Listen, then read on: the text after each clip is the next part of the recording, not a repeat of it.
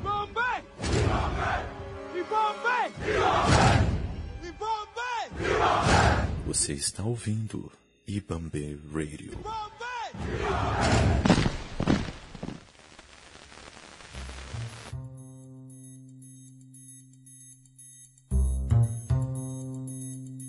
Nós já estamos ao vivo aqui. Uou! No meu, Vai, vai, no vai. seu, no nosso politicamente preto. Como a galera já sabe, em algum momento a gente vai entrar em fúria. Perigoso aí dar um curto-circuito, né? Nos aparelhos eletrônicos em geral.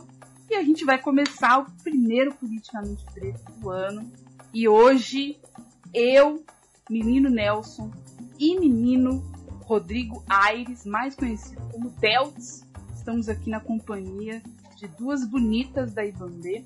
Então já vou passar a bola para os nossos convidados para eles se apresentarem e a gente começar a discutir a nossa pauta de hoje. Tem bastante coisa.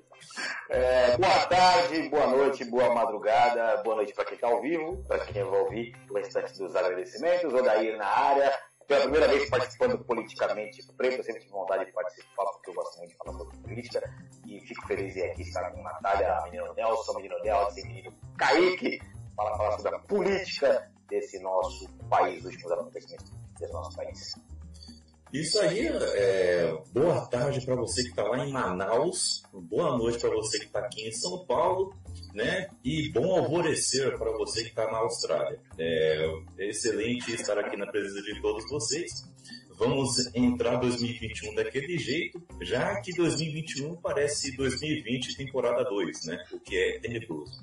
Eu tô aqui, gente, Nelson, yay, estou aqui desde o primeiro episódio, yay, e aí? Mas hoje eu vou ficar mais quietinho, hoje eu vou escutar um pouco mais.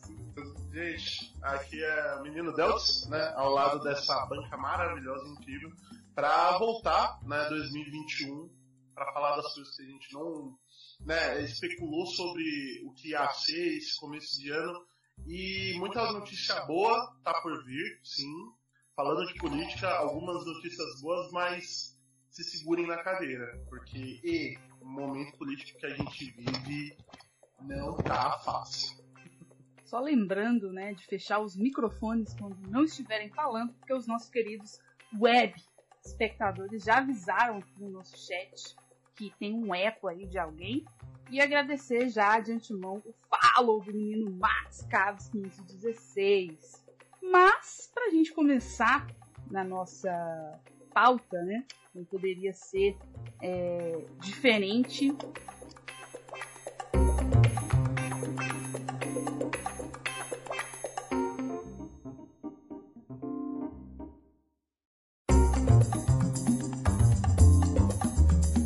É, apesar da gente ter tido é, a aprovação né, da vacina do, do Tantan, que já temos aí um grande hino da cultura popular, né, de James Fiote, e também a aprovação é, da vacina de Oxford, né, que vai ser produzida é, pela Fiocruz, a gente não pode esquecer que é um passo bastante importante, mas ainda falta é, bastante coisas, né? Até porque para a gente chegar é, no nível de imunização é, aceitável, falta muito, né? Hoje o país só tem cerca de, de 6 a 4 milhões de doses disponíveis, né? É, é um passo importante a gente ter começado, mas a gente precisa se lembrar de como nós chegamos até aqui, né? É, a gente segue com, com o governo Bolsonaro é, fazendo a sua campanha, né?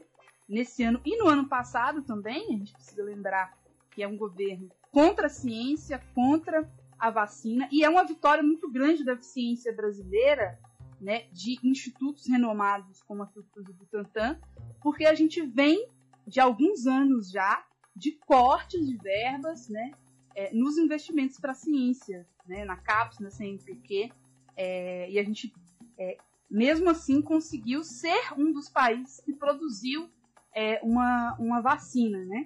Mas ainda assim, é, a gente precisa lembrar que em agosto do ano passado, é, a Pfizer procurou o governo brasileiro, né? É, para vender 70 milhões de doses de doses, né? Seria algo bastante importante para a gente dar uma largada é, boa, é, e o governo recusou, né? É, e agora a gente tem um outro impasse, né?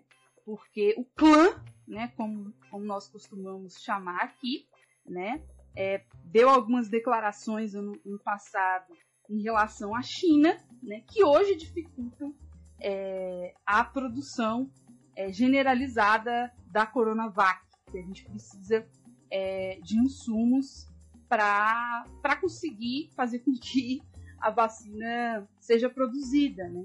Além de outros problemas é, que a gente tem, que é em relação é, a questões pequenas, né? Que a gente viu é, recentemente, há, há, duas semanas atrás, é, que o Brasil há pouco tempo parou de exportar é, coisas básicas como agulha, é, é, algodão, né? Coisas necessárias aí do rito, né? Da, da vacinação e tem um problema é, de logística muito grande, né? Eu inclusive acho que vou começar a me candidatar, né? Para cuidar da, da logística do país, porque até mesmo minha irmã de 17 anos sabe que num contexto de pandemia global, né, na iminência da vacina, que já vinha tendo discussões ano passado, o governo não se preparou com absolutamente nada para, de fato, ter um calendário é, nacional de, de vacinação para produzir, para distribuir, né? E também para que a gente tenha profissionais suficientes para dar conta de uma população e de um país continental é, como o nosso. Então, é muito bom que agora a gente já pode virar jacaré né, e pular na lagoa, mas a gente ainda vai precisar batalhar e cobrar muito para que a gente tenha um calendário nacional de vacinação, para que tenha contratações emergenciais, né?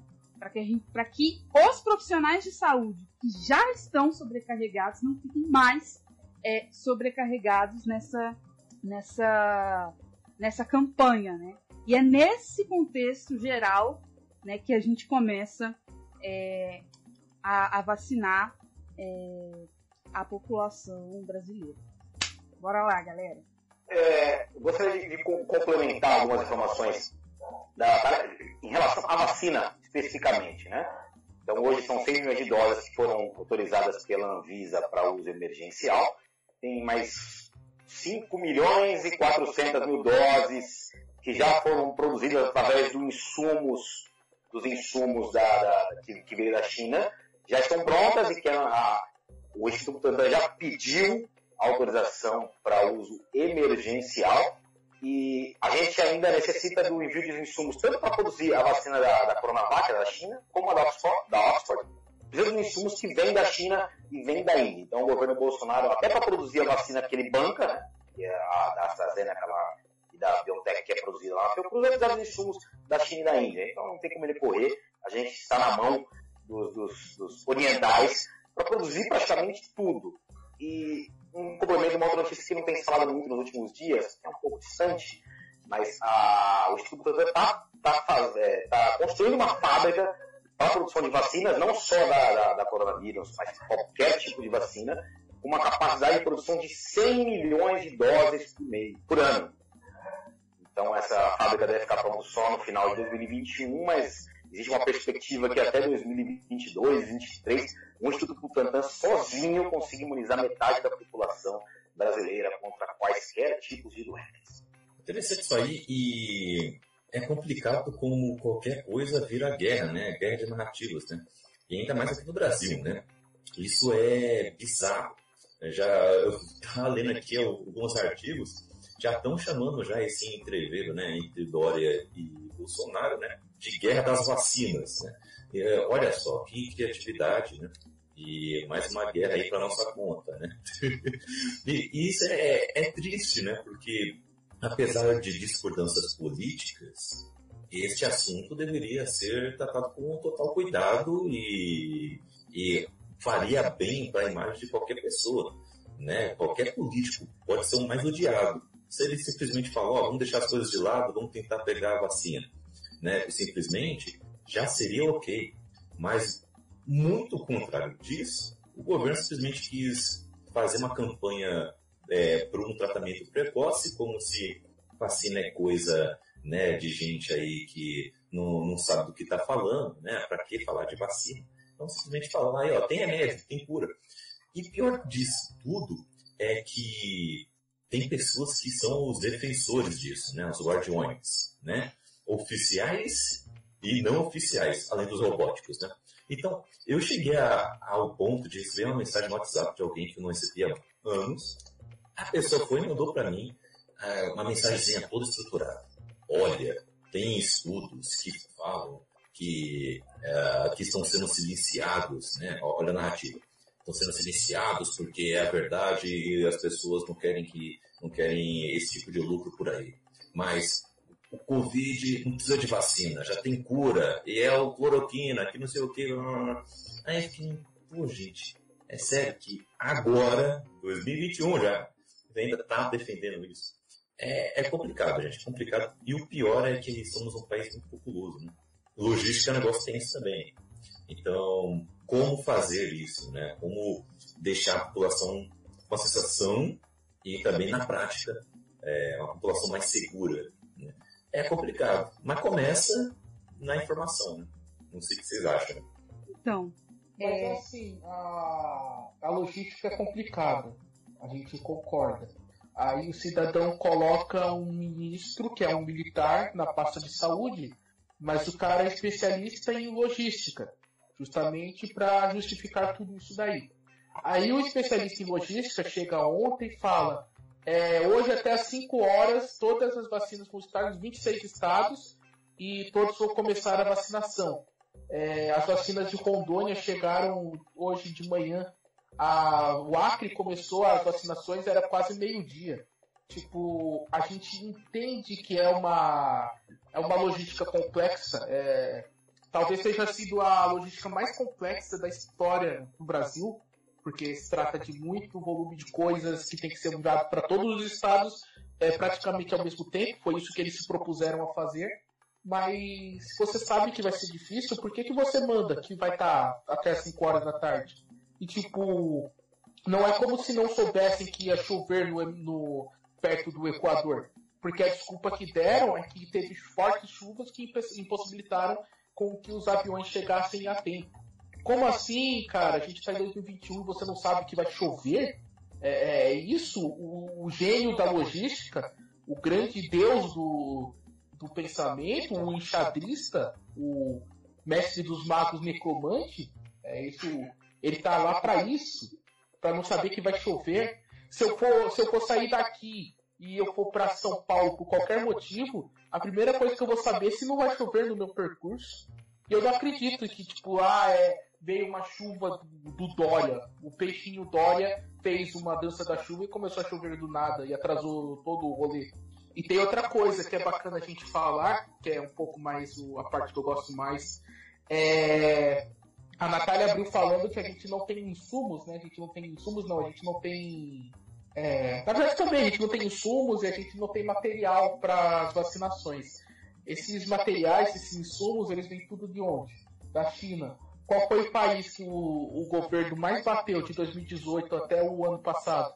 A China. Que governo que já está falando que o que não vai conversar com o nosso ministro de Relações Exteriores, o Ernesto Araújo? A China. Aí já estão falando de trazer o, o vampirão Michel Temer de volta para que ele faça esse meio de campo para pegar os insumos uh, ah, para fazer as vacinas com a China.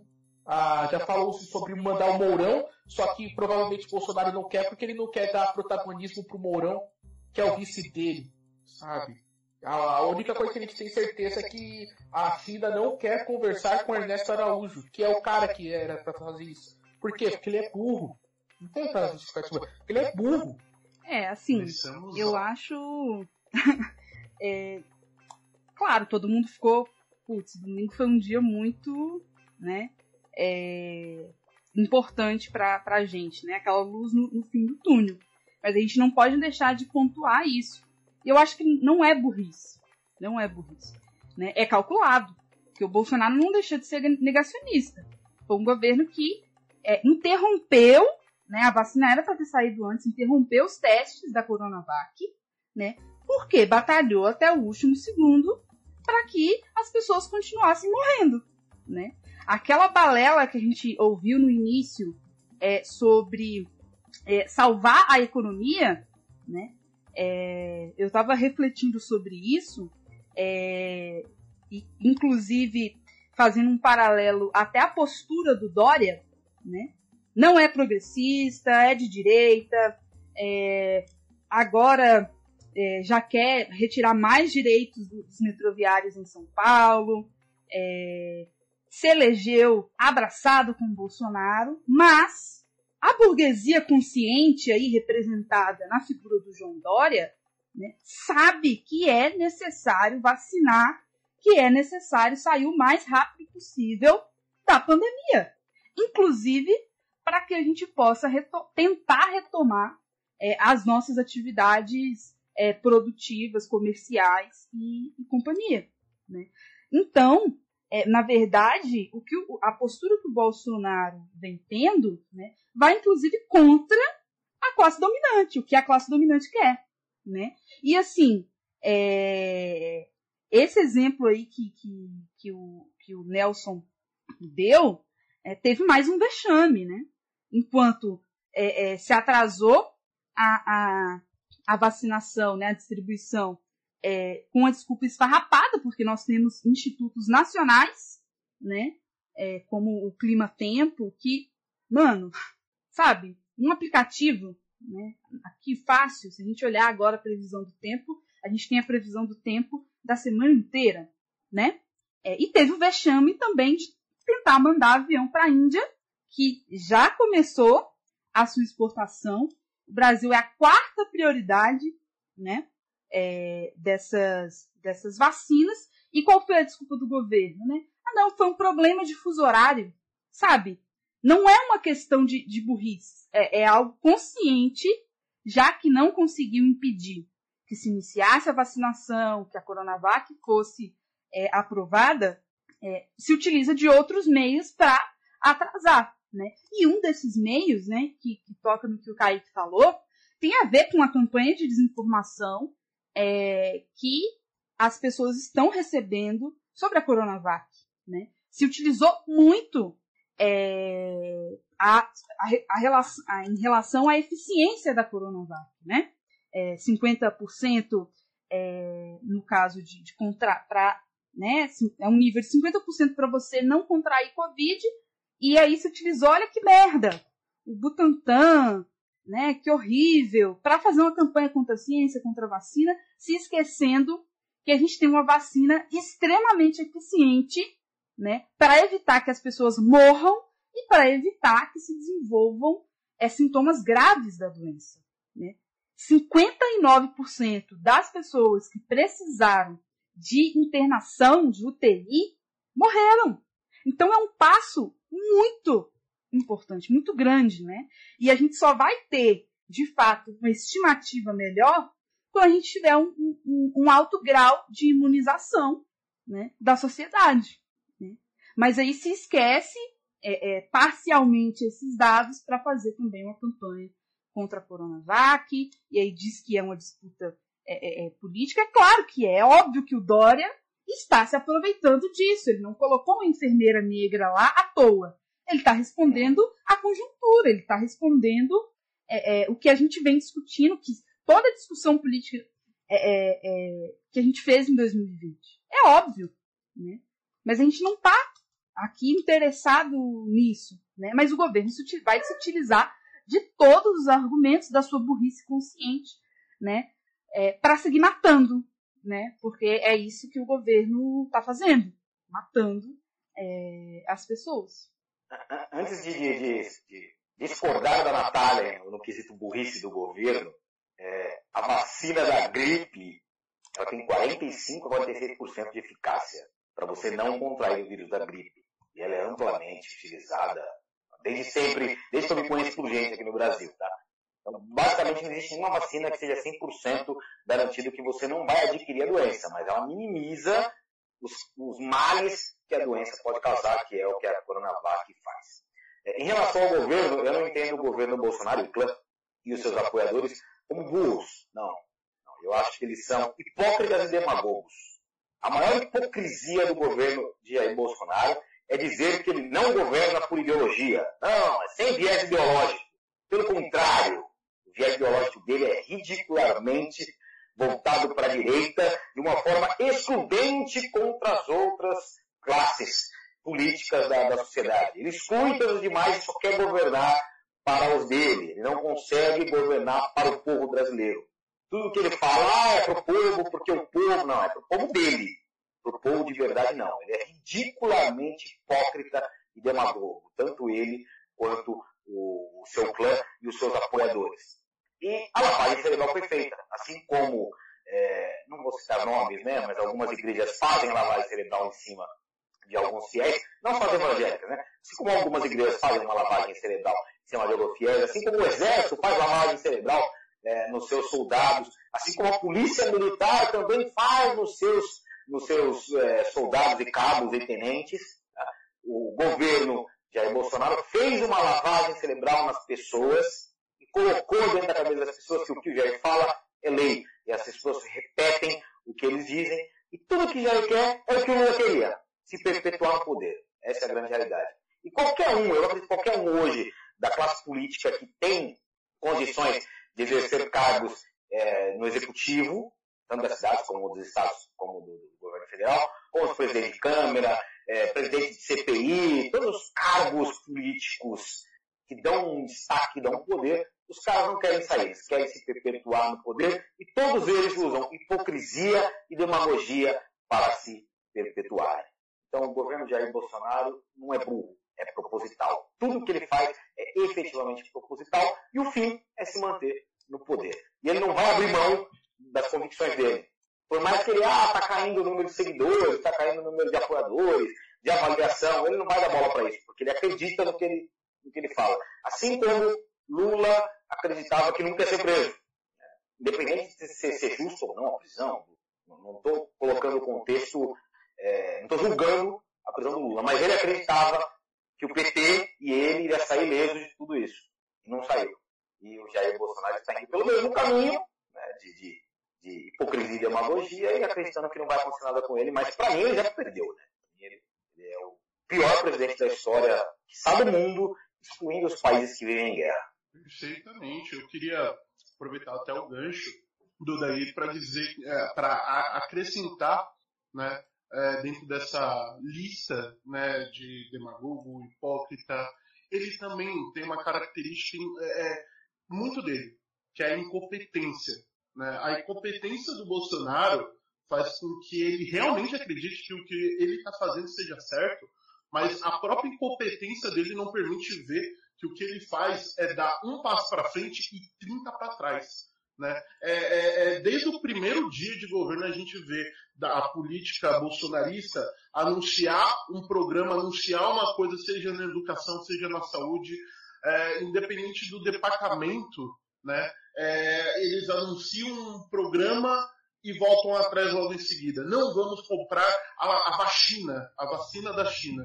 E logo em seguida vamos. Não, a, a, a vacina, apesar. Nossa, a, o cara ele já começa o discurso com apesar da vacina, num tom de que eu nem queria isso aí. Mas já que todo mundo né, é, é, é, é não caiu no ponto da corochinha que, que ele quis plantar, porque fica muito nítido o porquê que ele quer empurrar essa, essa cloroquina goela abaixo porque é, é, é, o acordo comercial que ele fez, né, o estoque é, é, de milhões de caixas e toneladas de cloroquina que a gente tem, graças ao acordo que ele fez com Trump, que, que é, fez com que ele fosse um garoto propaganda anunciando cloroquina para EMA. Então, assim, a incompetência desse governo ele é, é tamanha que por mais que é, é, é uma notícia dita de manhã e, e é, que não disse à tarde, sabe? É 10 horas da manhã numa coletiva da imprensa, chega o Mourão, chega alguém do governo dele fala alguma coisa, o próprio Pazuello, Pazuzu, ah, fala alguma coisa e depois, na à tarde e à noite, ele, ele chama os. Ele pega o berrante e assopra, vem o, o, o, público eleitoral dele e ele fala, não, que isso daí é mentira, que espalharam a grande mídia. Isso a gente vem acompanhando com o tempo, isso não é surpresa. A surpresa para a gente é o nível dessa competência, que é um nível de competência que a gente nunca viu na história da humanidade. De saber, 10, com 10 dias de antecedência, que toda uma unidade, todo um departamento médico de um hospital grande, de campanha, iria ficar sem oxigênio, eles tinham essa informação 10 dias antes, eles tinham toda, toda a programação que eles estão fazendo agora, eles podiam ter feito muito antes. E não fizeram. Então, é, é um governo cheio de ideologia, como muito bem apontado é, pelo Daí, é um governo é, é que se segura e a incompetência vai, inclusive, para aquilo que colocou esse governo no, no lugar que é a, a, própria elite que apoiou o Bolsonaro, o próprio o Dória e o Bolsonaro abraçados juntos em 2018, tem uma, uma ligação muito íntima né, com, com essa elite, que agora está 100% com Dória. Agora é, é, que a guerra da vacina é oficial, está se caindo para um lado, que é para o lado do Dória, essa elite, mas que já beijou e lambeu os pés do, do do Bolsonaro. Não esquecer que Dilma não caiu porque é, é, pedalou. Dilma é, é caiu para que Michel, que fez o acordo com o Supremo com tudo, viesse ao poder. Então, assim, essa elite que está aqui não está sendo mais representada pelo Bolsonaro. E quer ele longe. Está começando o movimento de se afastar.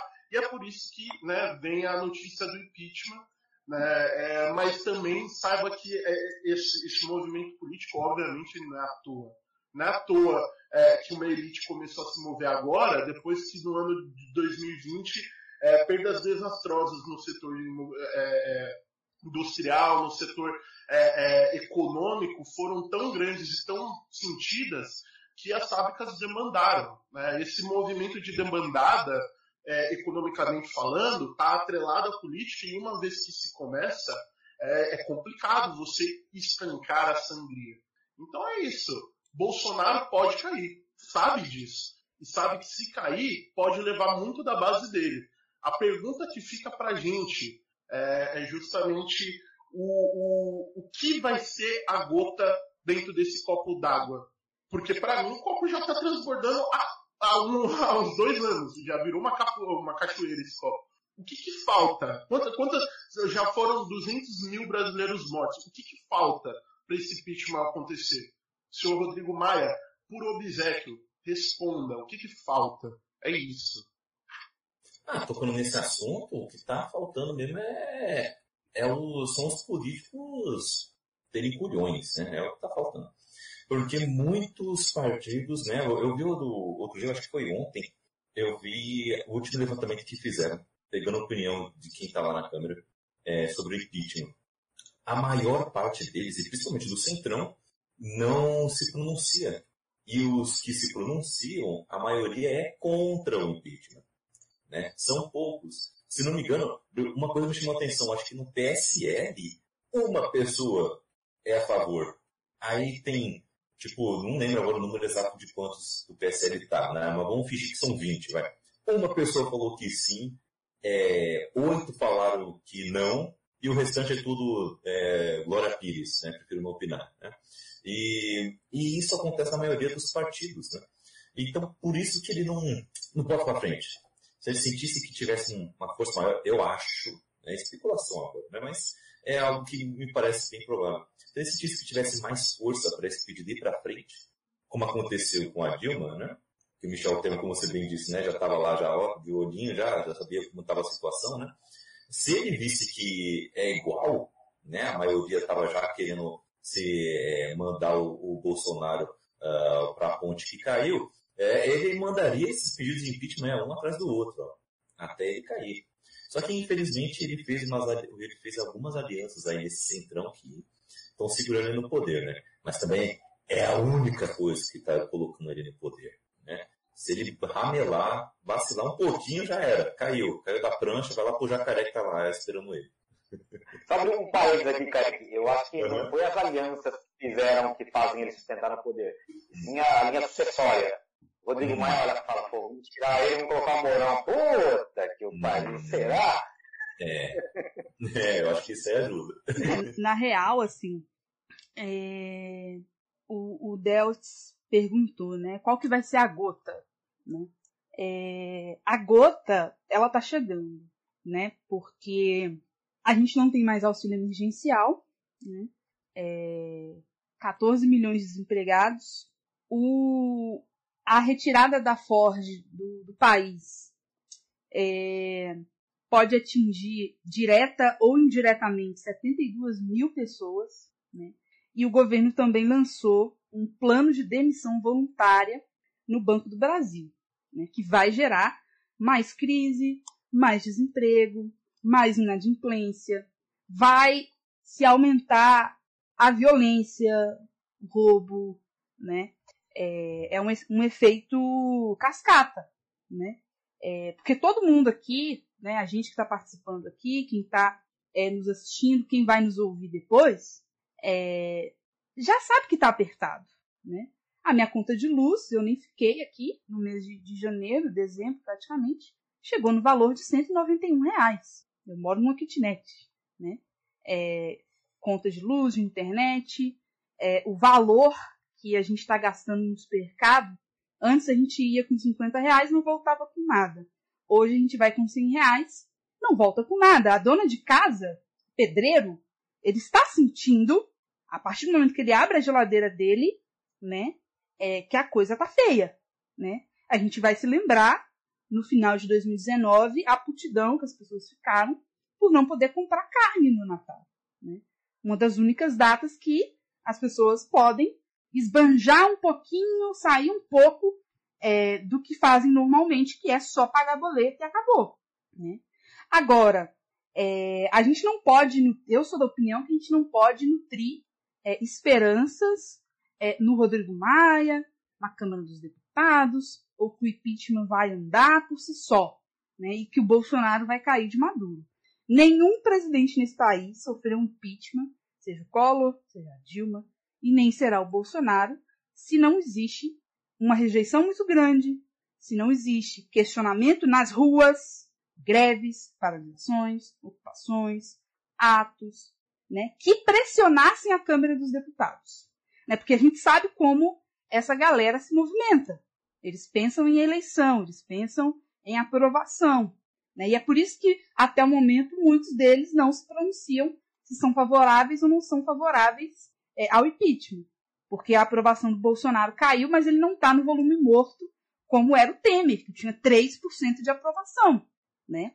E por que, que o, Bolsonaro mantém essa base fisiológica no Congresso, né? Porque a gente viu as movimentações que ele fez, de compra mesmo, de barganha, né? É aquela verba de gabinete, né? é a emenda parlamentar, né? É assim que ele foi conquistando o apoio, né? Aqui, ele fez aquilo que ele se elegeu dizendo que não faria, né? Da velha, da velha política, da negociata e tudo mais, né? O que é, me deixa é, emputecida é que a esquerda brasileira, é, de forma ampla, seja a socialista, seja a institucional, né? Do PT, do PSB ao, ao PSOL, né? É, seguem numa, numa toada é, de que apenas o impeachment é a saída, né? Como se de fato esse centrão fosse abrir mão, né, dessa, dessa grana, dessa, desses cargos e tudo mais que eles têm, é, se, não se não tiver mobilização, se não tiver questionamento, né? É, e não dá para ser só isso, não dá. O auxílio emergencial ele só saiu porque teve um furor das pessoas. O governo queria dar 200 reais, gente. 200 reais paga uma conta, uma conta de luz. Né? Então, se eu vivo, se eu vivia só com, com auxílio emergencial, se eu fosse viver só com auxílio emergencial que o governo Bolsonaro queria, eu pagaria uma conta de luz e não comeria. Né? E se eu, se eu tenho filho, se eu tenho uma família maior, se eu pago aluguel, o que, que essas famílias vão fazer hoje sem nenhum tipo de renda, sem emprego, sem nada? qual que é a situação, qual vai ser a situação dessas, dessas pessoas daqui por diante, né? Então, funciona assim, É, né? essa- essas pessoas vão pra rua tentar ganhar dinheiro. Se expor à Né? Covid Né? e tudo mais. Sim, Exato. elas vão fazer, não tem jeito. É, eu, eu vejo uma crescente no número de pessoas nos faróis, nos semáforos ou faróis, né, nas ruas vendendo Moradores de rua, muito grande. É. Tem pessoas abrindo a porta de casa, abrindo alguma coisinha. Pô, começar a vender alguma coisinha aqui. As pessoas estão tentando se virar. E aí o Rodrigo Eu Maia, agora, rapidinho, ele começa, né? Vai soltando uma outra coisinha. É, em algum momento a gente vai precisar, né? Se debruçar sobre o impeachment. Meu filho, já são mais de 50 pedidos de impeachment da Coalizão Negra por Direitos, da oposição. Tem muito pedido de. Então ele vai, ele vai ele continua usando isso para barganhar, para sentir, será que tem espaço para o impeachment? Será que o DEM, né? Será que a gente consegue se cacifar como uma alternativa para esse, pra esse né, né, né, nesse cenário político? Ele vai usar isso para barganhar, né? Porque se de fato tivesse vontade política de é, iniciar o rito do impeachment, já tinha começado há muito tempo, né? Já tinha começado, inclusive, na transição do governo, no escândalo do Queiroz, que inclusive ninguém mais fala, né? Sobre isso, o escândalo da rachadinha e tantas outras coisas. Né? Por quê? Porque o Bolsonaro ainda serve. Tem um pouco mais de questionamentos, mas serve, né? Vamos ver se nesse tumulto todo, se ele vai conseguir avançar na reforma administrativa, nas privatizações, que, que são episódios que a gente ainda vai é, assistir, né, da, da política nacional. Eu queria, se a banca permite, ler um tweet do deputado Alexandre Leite. Do, ele é o presidente dos Democratas de São Paulo.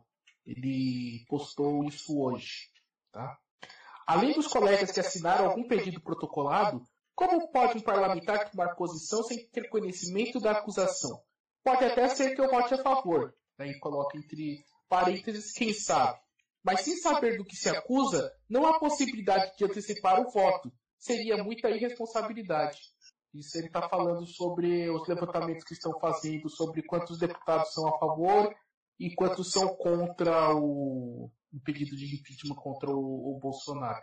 Então, tipo, claramente ele manda um quem sabe ali entre parênteses para o Bolsonaro falar, é. Então, tipo, ele está pensando nisso. O que, que eu posso fazer para agradá-lo? para que ele não se posicione. É, é a velha política, né?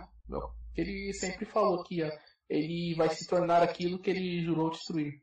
Não, e é importante negritar, né? Que, gente, todo impeachment é político. Assim. B, né, a caixinha aqui, do negrito, bem negritado, todo impeachment é político. Esse negócio de, do, do juridiquês, o STF, não sei o que, nananã, é político. Bom, e aí esses deputados vão começar, né, a tentar tatear, porque aí o Bolsonaro também, se avança, ele vai ter que fazer o caminho inverso, de, sol, né, de dar mais para esses caras para continuar mantendo a base dele. E é assim que funciona, né? Sobre o impeachment, eu sou contra o impeachment, tá? Sou contra o Bolsonaro, mas sou contra o impeachment. Acho que para a política nacional não é a melhor saída. Mas eu não sei se existe outra. mas é, o Bolsonaro ele errou quando ele entrou no governo falando que não ia fazer tomar da cá, porque nós vivemos numa democracia de coalizão. Né? Tem que existir tomar lá de cá. Ele deveria ter tomado uma outra postura e falar, ó, a gente vai fazer tomar lá da cá, desde que as propostas apresentadas pelo governo e as propostas apresentadas por quem, é, pelo, pelo Congresso, sejam alinhadas. Né? Então vamos alinhar as propostas para executar as coisas. Era isso, ele tinha poder o Bolsonaro, quando foi eleito, ele tinha poder para fazer isso. Mas não fez. Ele preferiu bater de frente com o Congresso, não governar numa democracia de coalizão e criou esse racha que faz com que as coisas não andem no Brasil. Muitos apoiadores dele mesmo reclamam, ah, mas o Maia que não deixou fazer. Mas o Maia não deixa ele fazer justamente porque as coisas que ele querem fazer vão contra os interesses do Congresso Nacional. Aí não tem como fazer nada mesmo, né? Mas que ele queira, não tem como. Mas eu acho que um impeachment agora no país não seria uma boa saída. Eu prefiro é, uma saída dentro da normalidade, o Congresso controlando as ações do Jair e a gente aguentar mais esses dois anos aí, para em 2022, nas urnas, né, o povo, quem sabe, orar a Deus para que faça uma escolha melhor. não só do presidente, como dos outros cargos um, um, comentário muito rápido que é como a gente ressaltou todo impeachment é, é, é uma decisão política, né? Não, não tem como você escapar. E no caso especificamente do Jair, seria para impedir com que ele concorresse à eleição, porque sendo muito sincero, eu tenho um medo incrível, inconcebível o tamanho do meu medo. Eu já deixei esse medo registrado, inclusive em episódios passados de que o Mourão assuma, né, seja é, por impeachment do Jair, seja por uma, sei lá, é, por uma jogada política, seja pelo fato dele entender que é, o Jair tá louco, né, e não é de agora, sempre foi. Ele entende, ele fala, pois bem, convoca as Forças Armadas, dá, não só né, tira o Jair do poder, mas se instaura novamente uma nova ditadura, né? fala, chega em 2022, o lindo e belo do Mourão olha para a cara de todo mundo numa entrevista e fala, pois bem, vocês estão aqui esperando o quê? Ah, eleição esse ano? Não vai ter, gente. Ah, porque eu não confio, ah, porque... É, enfim, aí ele pode inventar, aí ele pode falar motivo que for, olha, não vai ter eleição. É isso. Um beijo, um abraço. E boa base que o bolsonarismo ajudou a criar das pessoas boa base desse gado vai aplaudir de pé. Isso é preocupante. Isso é muito, muito, muito preocupante. É, o, o, que me faz olhar para a perspectiva que o Odair apresentou como uma, uma das maneiras da gente passar e sobreviver a isso, mas é, eu entenderia o jogo político de se derrubar o Jair para que ele não voltasse a concorrer exatamente porque é o que querem se fazer com o Trump ali nos Estados Unidos. Evitar que numa 2026, né, sei lá, outra facada maldada não seja dada, enfim, outra, outra, outro jogo, outra coisa, outro, outra teatralidade aí não volte a ocorrer para ele disparar numa próxima eleição, enfim, é isso. Mas eu entendo esse receio, eu entendo essa posição do Odair também. E falando em preocupação, para a gente fechar esse, esse primeiro grande tema que a gente tem, né? É, o norte do, do país, né, além do, do, Amazonas, que voltou a registrar hoje sete mortes por falta de oxigênio, é, também está se estendendo para outros estados. Né? É, no caso do, do Pará, né, é, teve um, um, município que já é, alertou né, que também é, corre risco de é, faltar oxigênio e, sinceramente, é, é, muito degradante né, que artistas tenham que, que, que se prontificar né, a tentar resolver esse problema. É claro que a solidariedade é importante, mas é, a gente não tem, eu pelo menos não, não vi, é, algo realmente efetivo, né? Porque ainda é, a gente segue tendo mortes por falta de, de, de oxigênio e a gente precisa seguir cobrando, né? Só complementar aqui, Natália, as mortes, teve, foram sete mortes da mesma família no estado do Pará, no município de Nova Maracanã, que é uma zona rural de Falo, tá? E é um município que está dividido entre Pará e Amazonas, tá? Já morreram sete pessoas por falta de oxigênio. Pois é, e é, é realmente assim, o, o governo da morte, né? É, porque foi acionado, foi avisado, é, e ao invés de mandar um contingente significativo é, para o norte do país, fez o contrário, né? Aumentou é, o imposto é, sobre os cilindros de, de, de oxigênio, né? Para além é, do mercado, né? Este grande mercado, né? Que se autorregula, né, ter aumentado é, os preços, né? Porque a gente não pode esquecer dessas coisas, porque a gente teve um escândalo quando veio é, as primeiras notícias de, de Manaus, né? É, e as coisas vão se perdendo, né? Mas as pessoas continuam morrendo e agora tá, pode se estender é, para o Pará, né? E a gente viu depois depoimentos, né, de profissionais, de familiares, é, alertando sobre a situação é, de Manaus para que não aconteça é, em outros estados. Né? Então a gente não pode simplesmente, ai que lindo, tivemos uma ação do, do, Gustavo Lima, do, do humorista Whindersson Nunes, e que, mar, que maravilhoso. Né? O Estado segue deixando as pessoas morrer por falta de oxigênio. Né? E os profissionais da saúde se veem numa situação de ver quem é que vai ter que morrer. Né? Ou de é, é, usar é, bombas manuais para manter pessoas é, respirando e se revezando com, com, com seus é, colegas. É uma questão que a gente não pode é, é, esquecer, né? Porque daqui a pouco a gente está aí com 210 é, é, mil mortos, 220 mortos, né? É, e a, a Cristine aqui também está contribuindo, né? Falando que ia comentar sobre, sobre isso, né? Que foi um movimento importante de, de solidariedade, mas que é óbvio, né? Que um punhadinho de, de artistas não vão dar conta da demanda de um Estado gigantesco como é Manaus. Né? E qual foi a, re a resposta do, do, Ministério da Saúde? O Exército, ao invés de produzir cloroquina, deveria estar tá, né, é, é, é, se prontificando a produzir é, oxigênio. Eu, inclusive, acho que o que sobrou da indústria nacional deveria ter a sua produção reorientada para produzir oxigênio, para produzir insumos é, para vacina, né?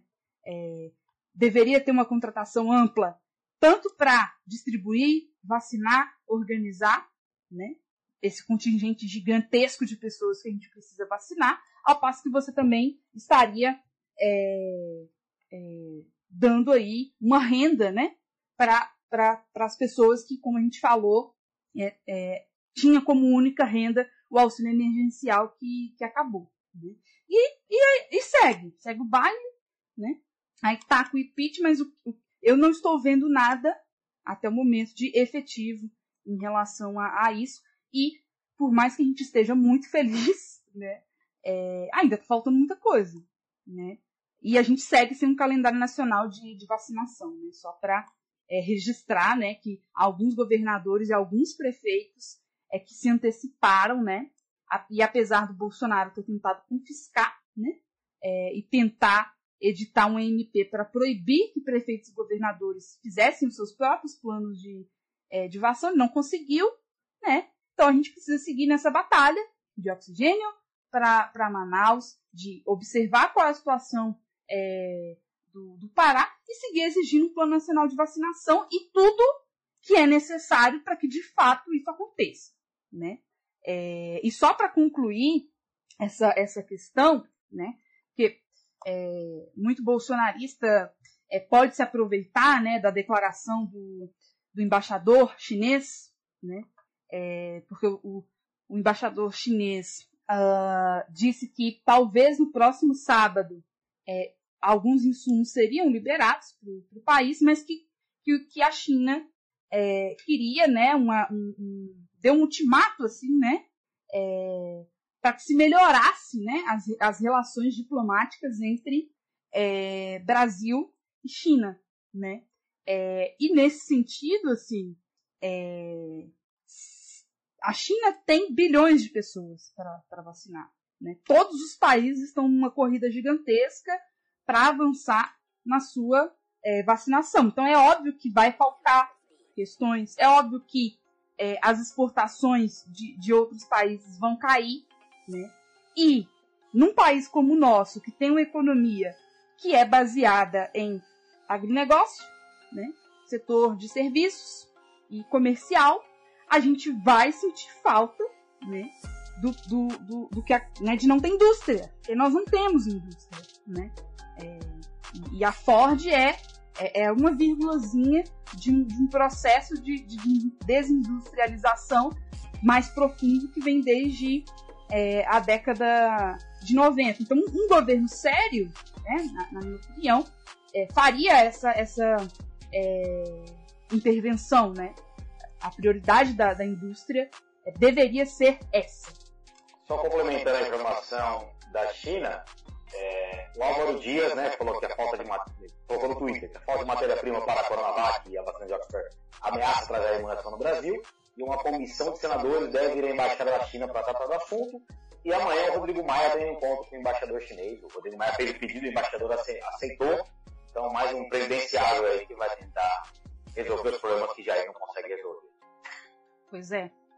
Que não é normal, né? Uh. Jair o pequeno. Mas a gente tem mais um episódio aí, vou tocar de primeira para vocês.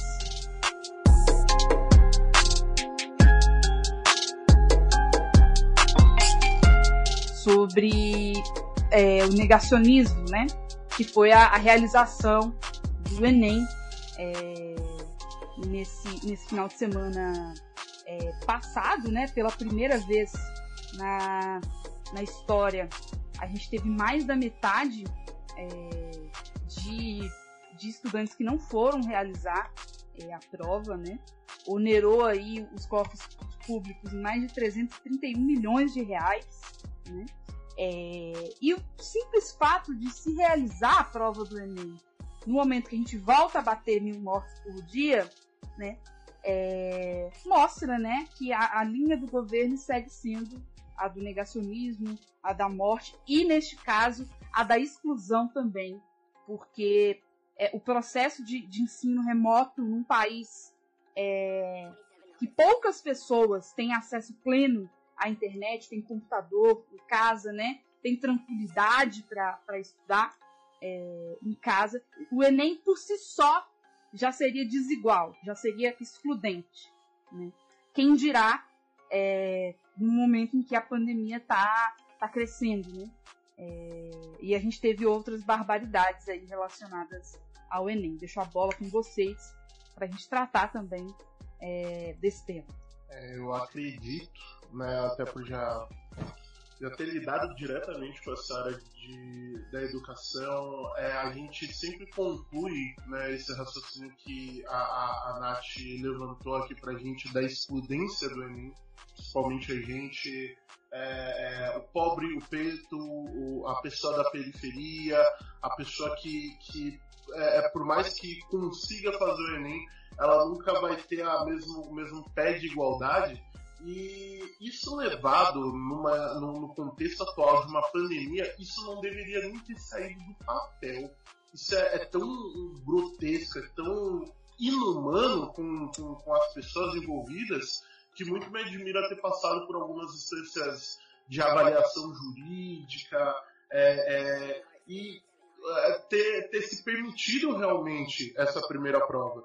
Isso diz muito sobre o aparelhamento né, que já foi é, é, realizado ao longo desses dois anos de, de desgoverno, mas também diz muito sobre a, a, o, o, como a nossa sociedade está atônita assistindo a tudo isso. Porque num contexto.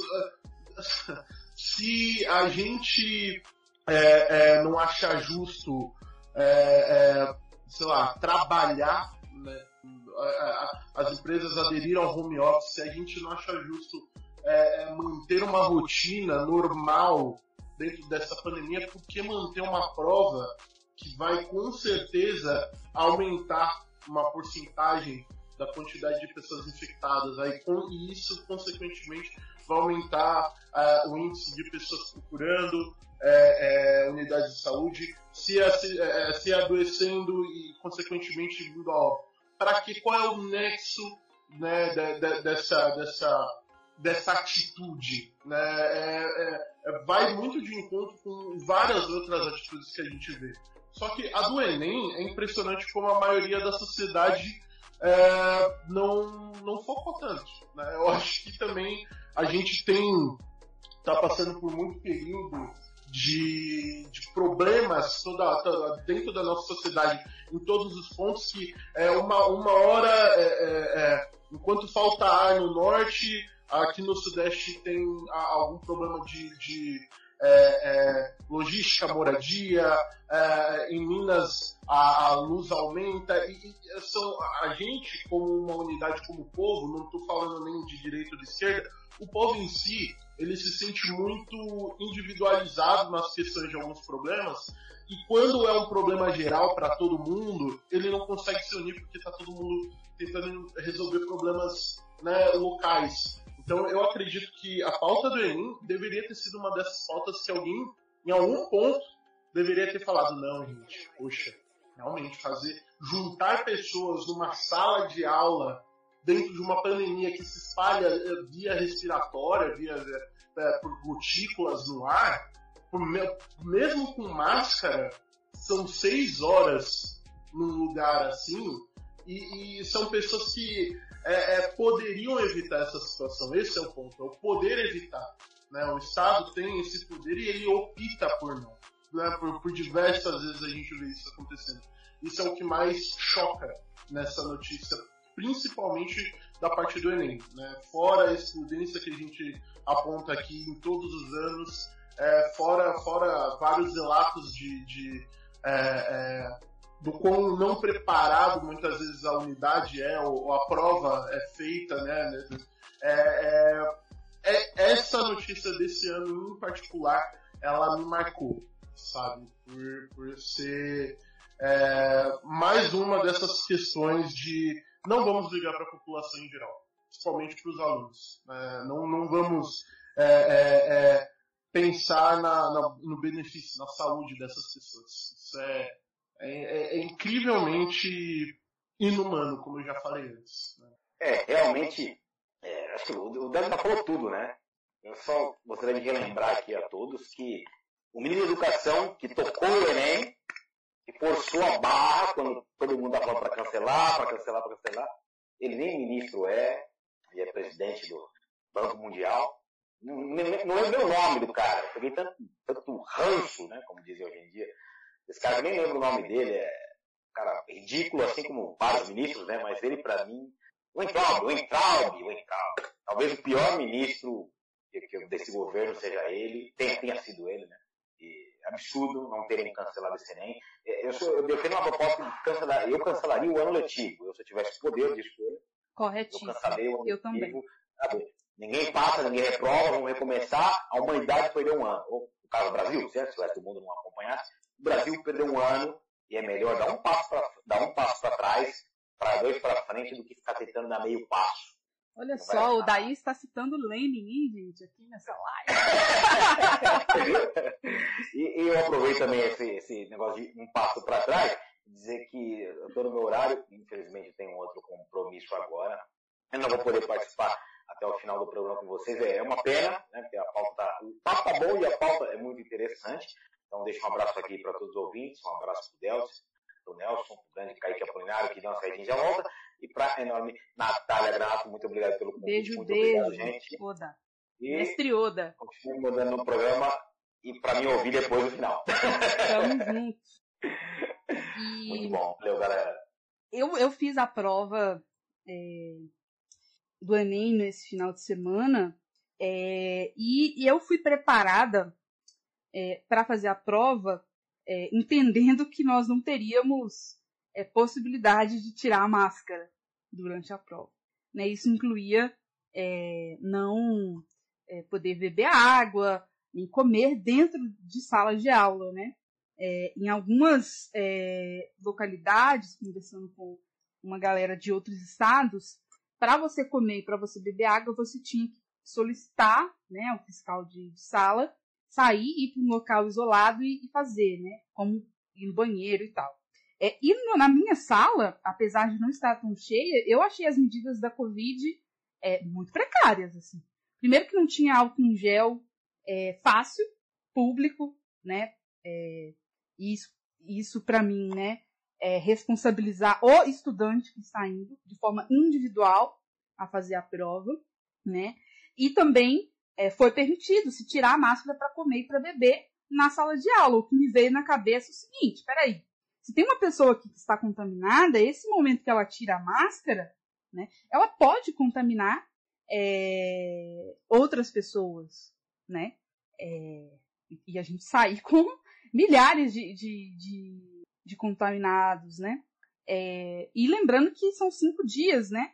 Para para que os sintomas da Covid se manifestem. Então, se alguém se contaminou no domingo, até o próximo domingo, onde vai ser realizada a segunda etapa, essa pessoa já pode estar com sintomas de Covid.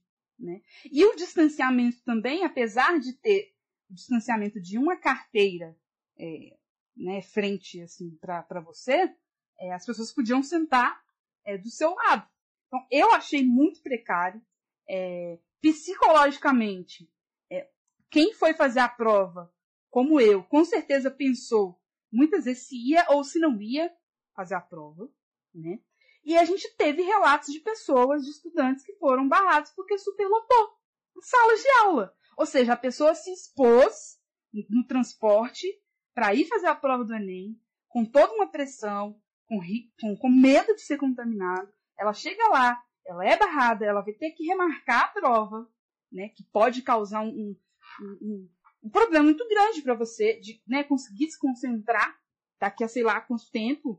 Acho que vai ser remarcado para fevereiro, o estudante vai ter que solicitar, né? É, e assim, cara, o Ministério da Educação, o INEP, tem os dados, tem a previsão de quantas pessoas vão fazer essa prova. Então, o mínimo é você requisitar da rede estadual, da rede municipal, de todas as universidades públicas e privadas, é, o espaço, né, para que a gente de fato tivesse, não, não acontecesse isso que aconteceu. Né? Mas nem isso mantiveram a prova e nem isso fizeram. Então, assim, é um, um completo absurdo o que a gente, que a gente viu, né? É, e, e, sim, é, você é, é ter cancelado o ano letivo, você ter adiado o Enem, para mim teria sido a melhor saída.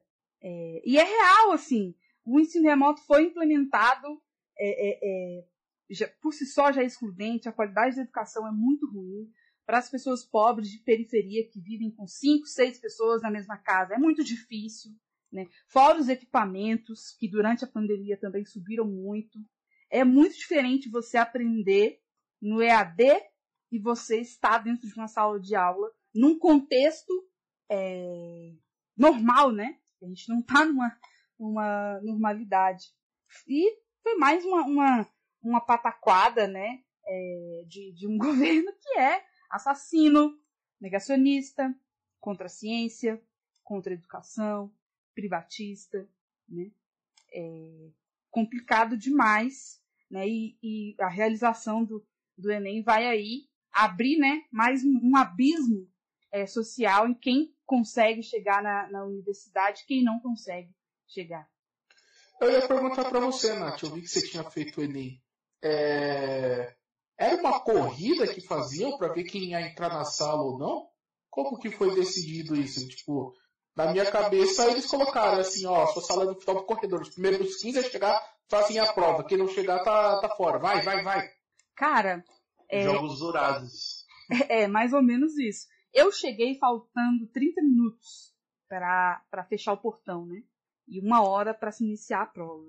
É, a gente chegou e não teve essa informação de que, olha, é, tem um limite de pessoas por sala, uma, uma orientação mais, mais geral, né? É, não sei, por exemplo, o que eles fariam se a minha sala tivesse lotado é, e não, não tivesse dado aí essa, essa distância de, de, né, de, de uma carteira e tal. Eu, sinceramente, acho que talvez tenha sido é uma atitude dos aplicadores mesmo, assim. O que, que eu vou fazer, entendeu? Não sei se realmente teve uma orientação do MEC do INEP para caso a sala lotasse. Você bota fé? Só que aí tem aquilo. Já, já estamos expostos. O que, que o aplicador vai fazer? O que a unidade vai fazer caso superlote? Deixa a pessoa fazer e aumenta o risco de contaminação? É, não deixa ela fazer? O que, que vai acontecer? Né? Mas, pela possibilidade de se remarcar a prova, talvez possa ter sido uma, uma orientação para as localidades fazerem isso. Mas, assim, quando a gente chegou, não teve uma orientação, uma, alguma informação sobre a questão da, da superlotação. Eu, eu, onde eu fiz, é, não aconteceu isso, né, de, de superlotar e de estudante ser barrado. Mas eu também não vi, como eu não cheguei em cima da hora, né, eu não vi se, se teve isso. Tava falando, eu tava mutado eu estava dando uma olhada aqui, eu pesquisei o, o Abraham Weintraub no Twitter, né? E aí eu estava vendo alguns é, tweets que ele voltou. Ele tinha na hora que ele fugiu da polícia, ele saiu do YouTube, do YouTube não do Twitch, Aí ele voltou agora. Aí ele, ele posta várias coisas interessantes, por exemplo. Mortes poderiam ser evitadas no Amazonas, Nordeste, Rio de Janeiro, São Paulo, etc. Essa doença que mata milhares de brasileiros continuará matando, enquanto não punirmos os responsáveis com prisão perpétua e confisco total de seus bens. Estou falando da corrupção, a maior praga do Brasil. Não é de uma sensibilidade? Eu tô um pouco perplexo. Eu tô, eu tô, peraí. Peraí. Peraí, isso é uma daí- fala do Entralbi? Então ele tá falando Essa- que o Bolsonaro tem que, né? Inclusive ele, né? Eles têm que ir pra perpétua, né? Porque ele foi Então, nomeado né, pelo ele- clã. ele-.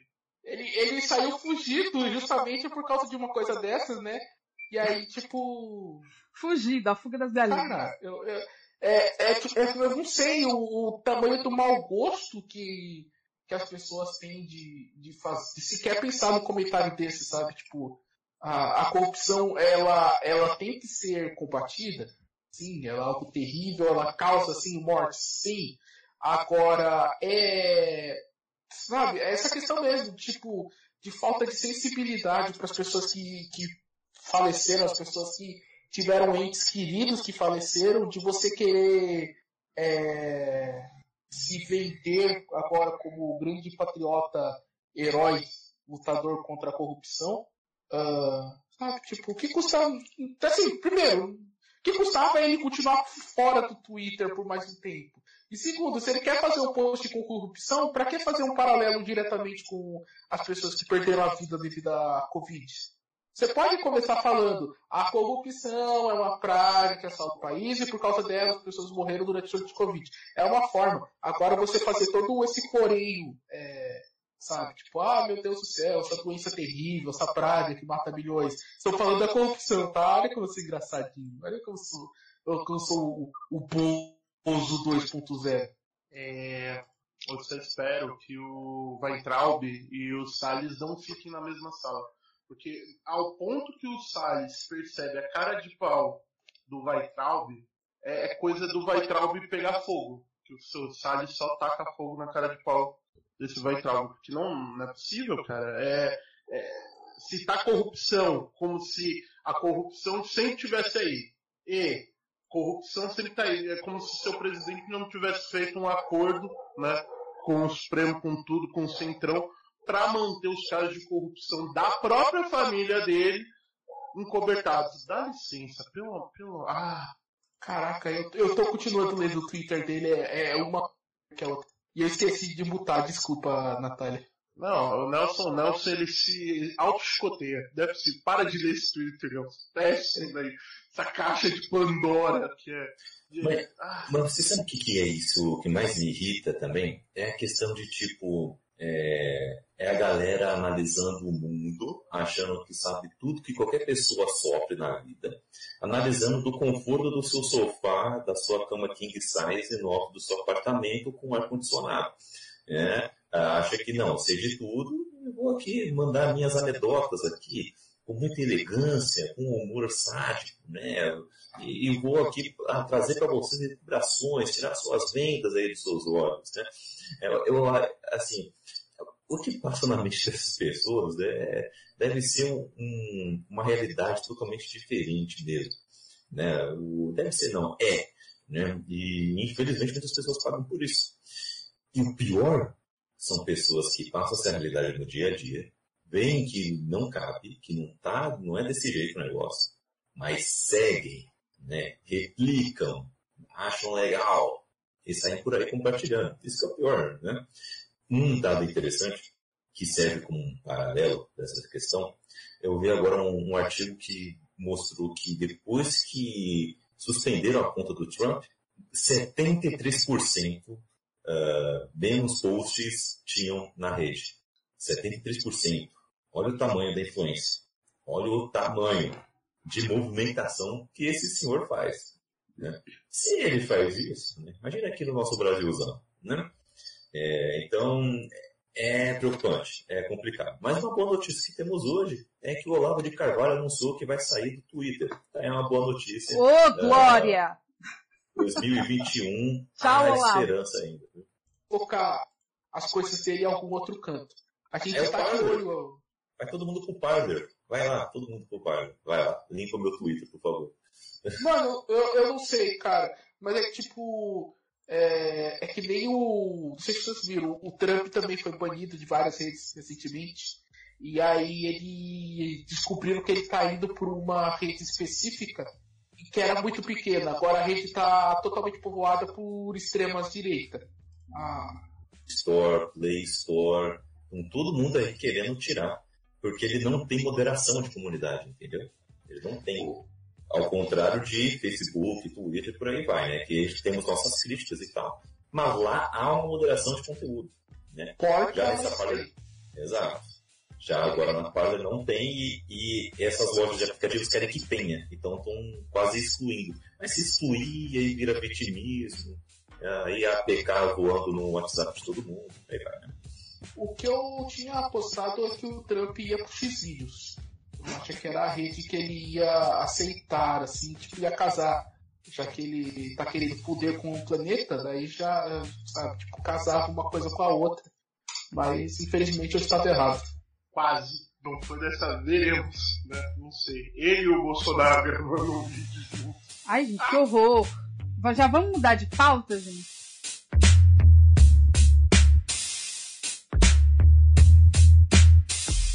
Esse é o momento que, que é a deixa pra gente já ir terminando, encaminhando pro final, né? Porque acho que isso foi um pouco demais, um pouco demais para mim. É, vamos falar aí rapidinho, a gente já tocou um pouco nisso, né?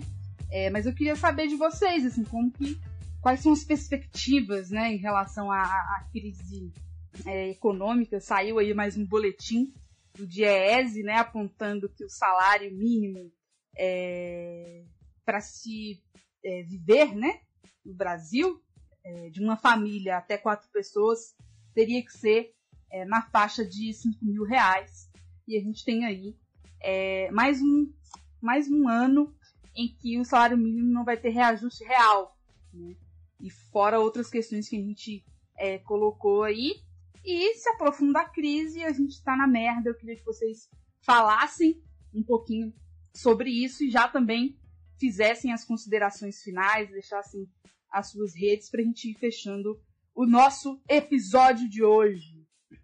É, você me permite fazer um giro rápido sobre algumas notícias que a gente não conseguiu falar? Uma frasezinha só. Sim, sim. Manda aí. Ah, eu acho que são algumas notícias importantes que aconteceram fora do Brasil é, durante essa semana. A primeira notícia que eu queria trazer é que as eleições de Uganda aconteceram como era esperado, muita violência, muita, muitos protestos, muito desastre. E o Iof, opa, nossa, tá tudo errado agora. E o Museveni, que é o presidente há apenas 35 anos de Uganda, foi reeleito com 58% dos votos. Todas as agências internacionais é, apontam para mais uma vez um golpe, mas é em Uganda então, o, martelo da justiça e da democracia não irá chegar até lá. É, outra notícia que eu acho importante é o senhor Mike Pence, que é o vice-presidente do Trump, é, em exercício até amanhã. Amanhã, dia 20, acaba o, o governo Trump oficialmente nos Estados Unidos. Mike Pence disse hoje, faltando um dia para acabar, que os levantamentos que o, a CIA está fazendo sobre a China comprovam que o que está acontecendo lá com o povo uiguri é realmente uma, é, uma tentativa de genocídio de um povo. Ah, isso é verdade, realmente está acontecendo isso. Os chineses estão colocando os uigures que são muçulmanos em campos de concentração e tentando, e tentando não, realizando lavagem cerebral neles. É, oficialmente o governo diz que é uma tentativa de diminuir o, o lado terrorista deles, a gente sabe muito bem o que isso quer dizer. É, a questão é o, ele fazer isso faltando um dia para acabar o governo dele, então a gente sempre fica de olho para entender os verdadeiros significados. Lembrando que o Biden, durante as eleições, ele também falou sobre isso, falou também que era uma política de genocídio, então a briga entre Estados Unidos e China deve continuar por mais alguns anos, apesar do Trump ter saído. Ah, como eu falei, amanhã é a posse de Joe Biden. é, não haverá pessoas no Capitólio, vai ser a primeira vez que um presidente vai ser é, vai tomar posse, não haverá pessoas para recebê-lo. É, o Donald Trump ele já falou que não vai estar presente, quebrando uma tradição centenária entre presidentes americanos que passam a posse para o seu sucessor. É, o Donald Trump está quebrando vários protocolos uh, que não são leis, ele não está quebrando a lei, mas são protocolos uh, que são seguidos desde o início dos anos 1900. Uh, ah, por exemplo, ele não ligou para o Joe Biden desejando boa sorte e parabéns pela eleição. Parece algo pouco, mas isso é, mostra que ele ainda está em tom belicoso e ele ainda não assumiu o fato de que ele é um perdedor. Ele perdeu a eleição. E mais do que isso, a, o Trump ele vai sair do, da Casa Branca apenas quatro horas antes do, da posse. Ah, o que é uma quebra de protocolos gigantescos, porque geralmente o presidente chega a sair por volta de 15 dias antes da, de tomar posse. O Trump vai até os últimos momentos. É, lembrando que na remota possibilidade do Trump não sair até as 12 horas, até o meio-dia de amanhã, ele vai ser considerado um cidadão que está invadindo a Casa Branca, portanto ele pode ser preso e, e processado por invasão a, a, a patrimônio público, como um cidadão qualquer. Para isso não existe o, o, a imunidade dele ser presidente. E só para fechar, também sobre Donald Trump, o Senado voltou hoje, então vai haver, uh, provavelmente vai haver o trâmite uh, sobre o impeachment do Trump, apesar de o governo dele ter, já ter acabado. Uh, por que isso? Como o Delta já falou, isso é mais simbólico do que uma é mais simbólico do que uma medida de fato. É, se o Trump for impeachmentado mesmo depois de, de sair do governo, de ele perder, ele não pode concorrer às eleições de 2026, além de ele perder a imunidade de é, ex-presidente, é, perder a segurança que o governo americano é obrigado a dar para seus ex-presidentes e a mesada que eles ganham como um presente de é, presente de despedida. Ele ficaria assim essas coisinhas. Acho que falei demais, até mais do que eu queria. Perdão, Nath. Não, só essa mesada aí já tava bom, né, galera? Quem não queria essa mesada do Capitólio? Eu já quero só tocar nesse ponto mesmo de, de dizer o quão é, sou menino dos anos 90, né? Queria muito o relato do Dair aqui, para saber como é que a gente faz isso. Não, brincadeira. É, provavelmente ele é da década de 70, eu queria muito esse relato para fazer um paralelo é, com a inflação né, nos, nos, níveis, nos salários que se tinham dentro daquela época, porque é, eu, dentro dos do meus anos 90, eu vi toda essa criação do, do plano real, isso sendo implementado, e o quão ao longo dos anos isso foi sendo desvalorizado, né? nunca se, se reajustou o salário mínimo da maneira correta, né? eu acho que poucos anos isso foi, foi pleiteado, mas acho que em nenhum desses anos isso foi realmente feito, foi sempre um ajuste ali de acordo com a inflação, mas não a real em si. É, e isso desvaloriza não só o nosso salário mínimo, o salário da maioria da população, isso torna a população, consequentemente, me, com menos poder aquisitivo, tendo menos poder aquisitivo, compra-se menos, negocia-se menos, ganha-se menos, né? É, e isso acaba limitando as escolhas econômicas é, dos produtos. Então, se a gente, a gente tanto compra menos exportado quanto importado. E quando a gente compra produtos aqui, a gente sempre opta pela quantidade ou pelo preço menor. Né? Então, a gente hoje vê a quantidade de itens no carrinho diminuir, né? aquilo que a gente arranhou logo, logo no começo do, do episódio. E eu sinto que a nossa economia desmoronando, né, é, os principais é, vão começar a abandonar o barco que está afundando. Então a gente já viu a Ford indo para a Argentina, a gente já começa a ver o movimento dessas empresas saindo do Brasil e é, isso era um movimento óbvio, porque a mão liberalista que o, o, a mão invisível do liberalismo que o, o nosso querido né, Pospiranga Paulo Guedes tanto levantou e bateu porque se taxar as grandes fortunas, o capital vai embora. Você não taxa as grandes fortunas, o povo não consegue com isso receber em, em, em restituição, imposto, em, em, formas de aumentar essa economia, de, de movimentar essa economia, e de qualquer forma as grandes empresas vão embora, porque o pátio brasileiro comercial deixa de ser importante. Aqui, você, se você não tem dinheiro para comprar um Ford novo, o que, que a Ford está fazendo aqui no Brasil, fabricando os itens aqui? Ela vai para um lugar onde as pessoas tenham como comprar os produtos, né?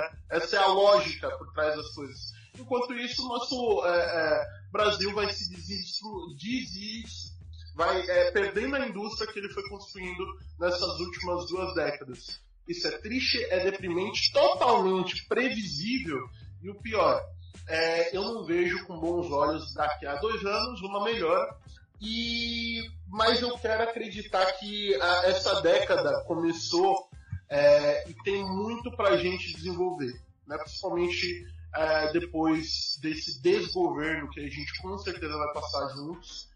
Vai, vai, vai ser uma marca, uma cicatriz na nossa história, mas a gente vai evoluir desse ponto e eu não tenho dúvida no quão rico, no quão é, é, é produtiva vai ser a nossa história daí para frente né, com o que a gente é capaz de produzir, com que o nosso pátio industrial, com que as nossas riquezas naturais conseguem dar pra gente. Esse foi o meu relato, me despeço, gente, politicamente preto, 9 aí chegando, arrebentando as caixas de vocês.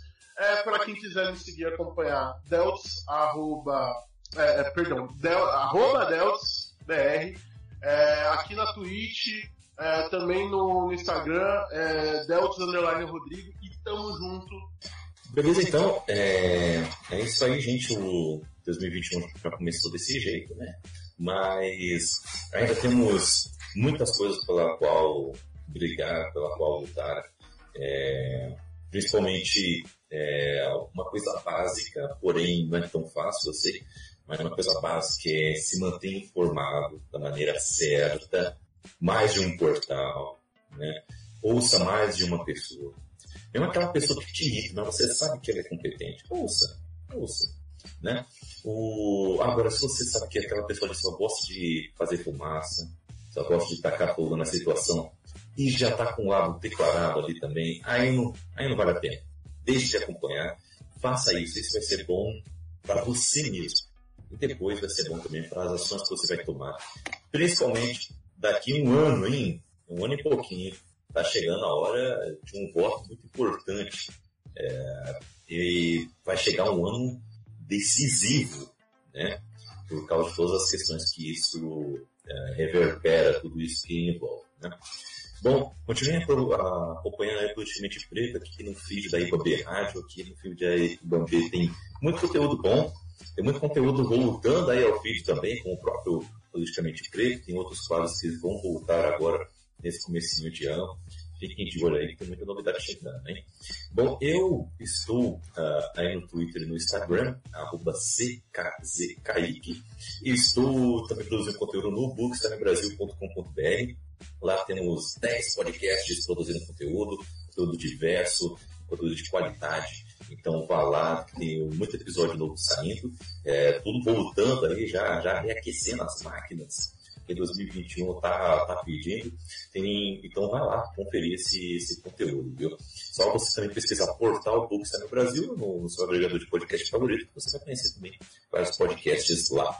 É, e o, os livros que eu e a minha esposa Raquel escrevemos de ficção científica e suspense policial estão disponíveis para vocês na lojinha da Ibambe, ibambecorp.com.br barra store. Então vá lá, conferir isso e outros conteúdos, tá? Se você quiser também entrar em contato nas nossas redes sociais, entre em contato que fazemos chegar as edições físicas ou digitais aí para vocês, tá bom? Lembrando que as digitais também estão disponíveis na Amazon.